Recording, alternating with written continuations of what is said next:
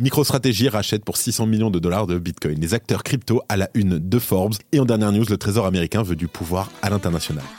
Salut, c'est Benjamin et j'espère que vous allez bien. On se retrouve tout de suite pour votre résumé de l'actualité sur le Crypto Daily. Le Crypto Daily. Mon nom est Benjamin Cohen. Et vous êtes bien sur le Crypto Daily. Le podcast qui traite de l'actualité crypto, NFT et métaverse. Dans vos oreilles, chaque jour, du lundi au vendredi. Et en première news, comme vous l'avez entendu, MicroStrategy, sous l'égide de Michael Seiler, a renforcé son exposition sur Bitcoin. L'entreprise a annoncé l'achat récent de 16 130 BTC, ce qui élève son total de Bitcoin en sa possession à 174 530. Cela valorise ainsi son portefeuille à plus de 6,3 milliards de dollars. En deuxième news, le magazine Forbes vient de publier son Hall of Fame de l'année 2023. En 2021, pour rappel, Forbes avait notamment fait apparaître un certain Sam Bankman-Fried dans son top 30. Et pour faire une sorte de mea culpa, Forbes vient aussi de dévoiler un classement un peu spécial, celui de la honte, le Hall of Shame. On en parle dans quelques minutes. Et pour terminer, le secrétaire adjoint du Trésor a appelé les entreprises crypto à collaborer avec le gouvernement pour renforcer la régulation et protéger contre les abus. Il propose d'étendre l'autorité du Trésor sur le secteur au-delà des frontières américaines. Mais avant tout ça, et comme d'habitude, le coin du marché. Here comes the money. Here we go. Le marché des crypto-monnaies finit la semaine dans le vert. Bitcoin gagne 1,65% sur les dernières 24 heures et se situe à 38 320 dollars. L'Ethereum de son côté augmente de 4% et se rapproche des 2100 dollars. Le BNB augmente très légèrement de 0,5% tandis que le XRP voit son cours monter de 1,70%. Le Solana continue sa marche en avant avec une hausse de 2,13% pour se maintenir au-dessus des 60 dollars. L'ADA et le Dodge gagnent respectivement 1,5% et 3% et de son côté le Tron clôture notre classement avec une augmentation de 0,5%. Avant de passer aux news, petite info, notre grande opération de Noël débute aujourd'hui. Voici le premier mot, Govern, G-O-V-E-R-N. Pour rappel, jusqu'au 24 décembre, on vous dévoile chaque jour dans un de nos contenus, dans l'ordre bien sûr, un mot d'une seed phrase d'un wallet contenant de nombreux lots. Le premier à trouver l'entièreté de la seed phrase pourra braquer le wallet.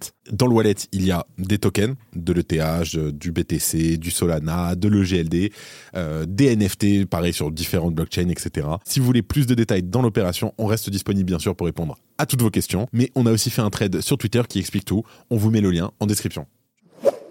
Et on commence donc par MicroStrategy qui rachète 600 millions de dollars de Bitcoin. Alors, MicroStrategy, sous la direction de Michael Saylor, continue de renforcer sa position de leader parmi les entreprises détentrices de Bitcoin. Avec son récent achat de 16 130 Bitcoin, MicroStrategy élève désormais son portefeuille à un total de 174 530 BTC, consolidant ainsi sa stratégie d'investissement agressive dans la crypto. MicroStrategy a porté son investissement total dans Bitcoin à un niveau sans précédent. Les 175 000 Bitcoins à peu près désormais en sa possession sont maintenant évalués à plus de 6,3 milliards de dollars avec un prix d'achat moyen de 30 252 dollars par Bitcoin. Et les 16 000 BTC nouvellement acquis par MicroStrategy ont été achetés à un prix moyen de 36 785 dollars par Bitcoin, soit l'équivalent de 600 millions de dollars. Alors, bien que jugée téméraire par certains, cette stratégie audacieuse de MicroStrategy témoigne de sa confiance solide dans le potentiel à long terme du Bitcoin. Elle souligne aussi combien l'entreprise est à l'avant-garde dans l'adoption du Bitcoin dans la gestion de sa treasury. Par ailleurs, la récente montée des cours du Bitcoin à 38 000 dollars a bénéficié à MicroStrategy,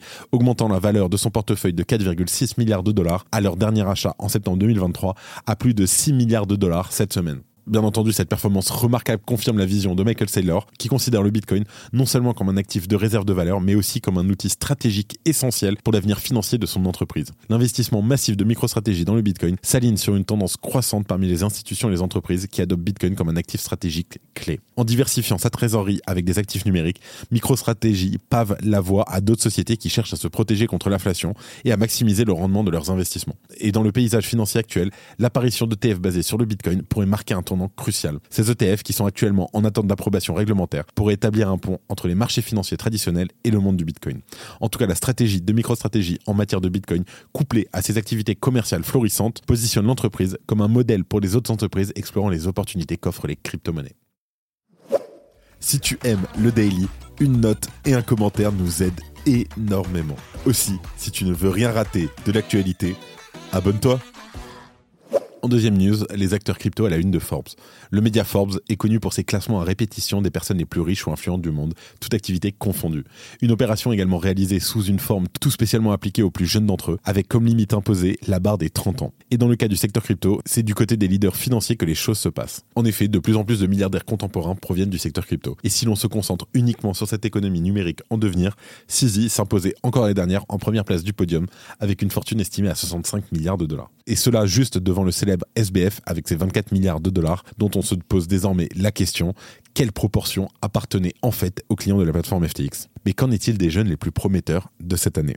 Car on le sait, les choses changent très rapidement dans le secteur. Et cette année, le cofondateur de Shipper Cash, qui s'appelle Am Serunjogi, qui arrive en tête des classements de moins de 30 ans pour les professionnels de la finance en Amérique du Nord. Alors en fait, Shipper Cash, c'est une société qui compte plus de 5 millions de clients sur sa plateforme d'exchange de crypto-monnaies et met aussi de paiements implantés dans 7 pays du monde, dont l'Afrique du Sud, le Royaume-Uni et les États-Unis. Et autant dire que les actifs crypto sont surreprésentés cette année, car 14 des places de ce classement sont occupées par des personnalités en lien à la blockchain ou aux crypto-monnaies. Toutefois, le procès rocambolesque de Sam Bankman-Fried pourrait bien avoir bouleversé le déroulé jusque-là sans trop d'accro de cet exercice. Le média Forbes inaugure cette année une nouvelle formule intitulée le classement de la honte, le Hall of Shame une liste de la honte qui permet une nouvelle fois à SBF de se retrouver en première position du classement. Pourtant, il figurait encore en bonne place l'année dernière dans la liste des moins de 30 ans de la finance aux côtés de Caroline Ellison et Sam Trabucco. L'ex-PDG de FTX, SBF, est donc présenté comme la plus grosse honte du secteur financier pour l'année 2023, un fardeau que devra porter l'écosystème des crypto-monnaies pendant encore longtemps.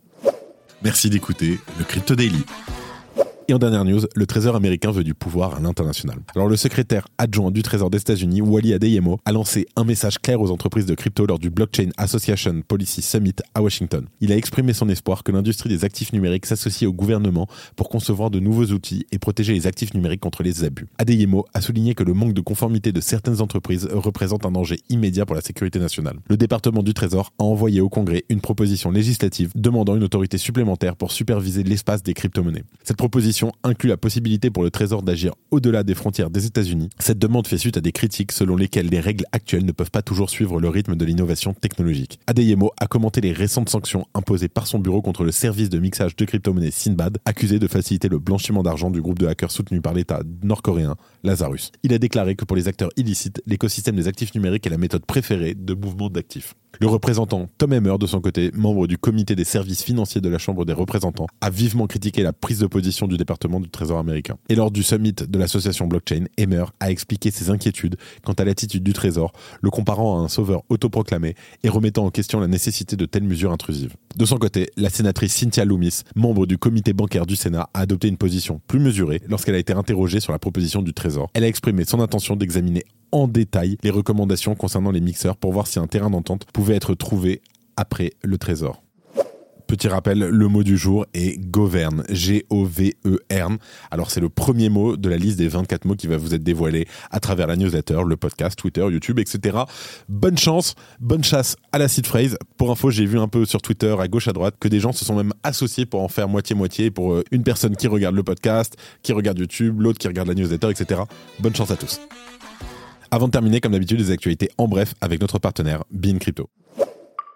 Antpool prévoit de rembourser la transaction la plus chère de l'histoire. On en parlait sur ce podcast le 23 novembre, une transaction Bitcoin historique a vu le transfert de 139 BTC accompagné de frais exorbitants de 83,7 BTC, soit l'équivalent de 3,1 millions de dollars. Antpool a accepté de rembourser les frais après que la victime ait prouvé son identité. En deuxième news, Circle nie ses liens avec Justin Sun. Circle, l'émetteur du stablecoin USDC, a fermement nié les allégations d'application dans un financement illicite ou de lien avec Justin Sun de Tron dans une lettre ouverte publiée sur son blog. Et pour terminer, le hacker de KyberSwap souhaite obtenir un contrôle total sur l'entreprise. Le hacker, qui a volé 46 millions de dollars sur KyberSwap, a posé ses exigences exorbitantes pour restituer les fonds, demandant un contrôle total sur l'entreprise, son mécanisme de gouvernance, ainsi que la possession de tous les actifs de Kyber. C'est tout pour cette semaine. C'était toujours un plaisir de vous donner les news. On revient la semaine prochaine, toujours avec de l'entrain, de la bonne humeur et surtout, on espère, de bonnes nouvelles. Merci comme d'habitude à toute l'équipe qui participe chaque jour au développement du Crypto Daily.